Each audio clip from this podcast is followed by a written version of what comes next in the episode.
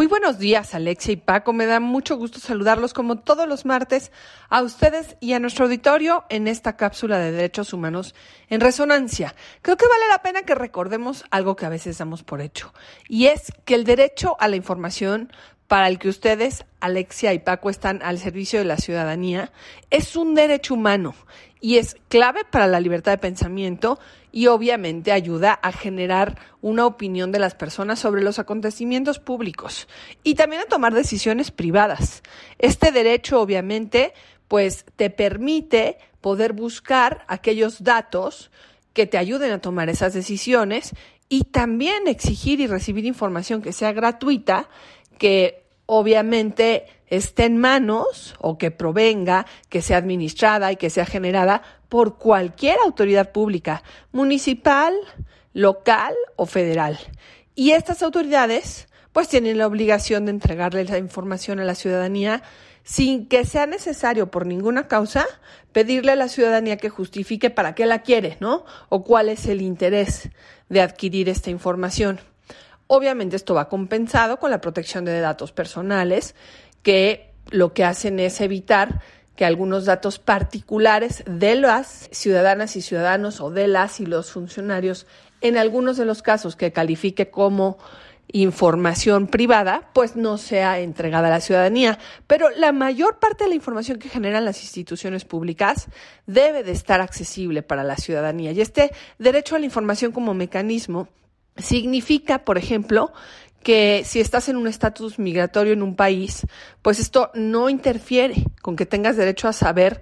qué información requieres para también como migrante tomar decisiones, porque está respaldada incluso por la Declaración Universal de los Derechos Humanos, en donde cualquier ser humano, ya aunque no sea de la ciudadanía correspondiente al país en el que está solicitando la información, tiene derecho a obtenerla, a informarse y a ser informado.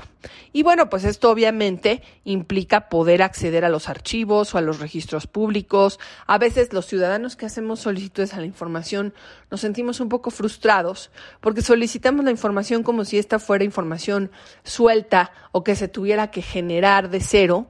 hay que ser muy inteligentes para solicitarla a través del INAIO de las instituciones de transparencia y acceso a la información pública locales, de manera que lo que solicitemos sean los documentos que incluyen esta información. Y bueno, obviamente en este derecho a la información están integradas la libertad de expresión y la libertad de imprenta, y el poder constituir sociedades o empresas informativas que ahora con las redes sociales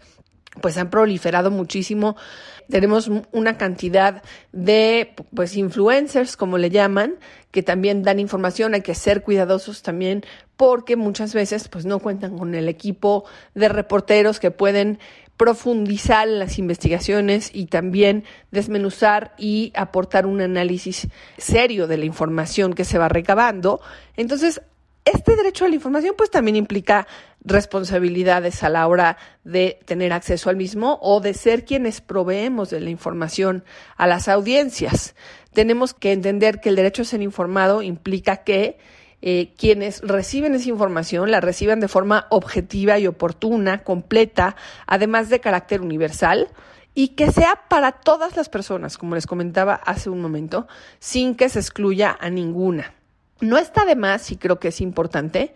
que echemos un ojo a lo que la Secretaría de la Función Pública en algún momento ya ha generado como guía para ejercer el derecho al acceso a la información pública y esta misma la pueden encontrar en las páginas del gobierno federal. Es una guía que generó el propio gobierno desde esta Secretaría de la Función Pública en la cual nos dan pues ahora sí que paso a paso, primero pues cuáles son los principios rectores del derecho a la información, cuál es la información que tiene bajo su resguardo, en este caso la Secretaría de la Función Pública, pero así como es el caso de esta Secretaría, debe de suceder con el resto. Nos tienen que decir, oye, pues mira, yo como me encargo del área de economía, yo como me encargo del área de comunicaciones y transportes, pues lo que tengo en mis archivos o la información que genero contiene básicamente este tipo de contenidos. ¿Cuál es el marco normativo, no? que obliga a esta Secretaría a entregar la información, cuáles son los límites que tenemos, eh, que normalmente, como les digo, están acotados a que esa información, si esté en registro, en archivos, que esté documentada, que no le implica al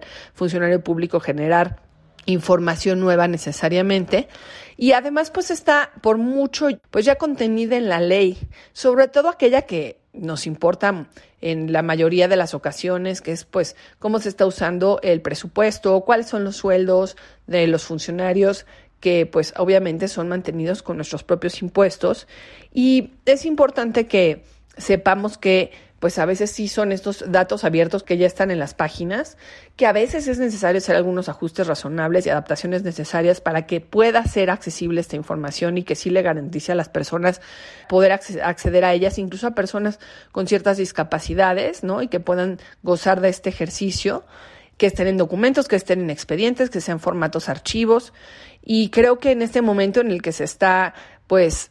en un jaloneo permanente para la conformación completa del Instituto Nacional de Acceso a la Información Pública, del INAI, es buen momento para que las y los ciudadanos sepamos que esa institución garante de nuestro derecho a la información debe mantenerse y debe mantenerse con estas garantías que nos permiten, como dije al principio, tomar decisiones para temas públicos, pero también para nuestra vida privada. Con esto concluyo mi colaboración el día de hoy en Derechos Humanos en Resonancia, Alex y Paco, y les mando un gran saludo a ustedes y a nuestro auditorio.